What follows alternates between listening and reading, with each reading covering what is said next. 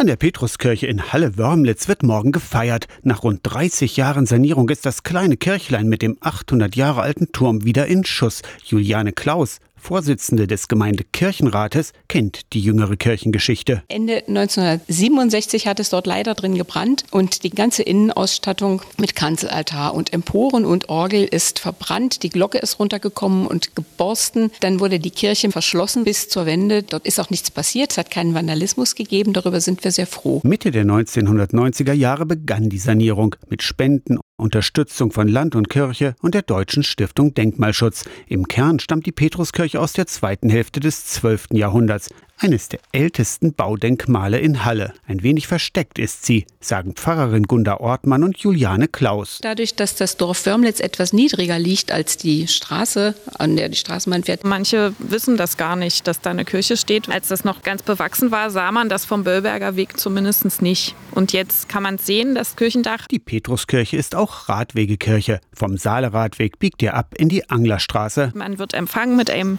gelben Fahrrad mit zwei schönen Blumenkörben haben. Die Kirche hat 10 bis 17 Uhr offen. Gerne machen Sie da eine Pause. Also auch wenn Sie ohne Fahrrad kommen. Es gibt Ehrenamtliche im Dorf und Stadtteil, die da morgens aufschließen und abends abschließen, jeden Tag in Wörmlitz. Das ist wirklich schön. Morgen Nachmittag um drei ist der Festgottesdienst in der Petruskirche Halle Wörmlitz. Abends um sechs singt der Gospelchor Join Us. Aus der Kirchenredaktion Torsten Kessler, Radio SAW.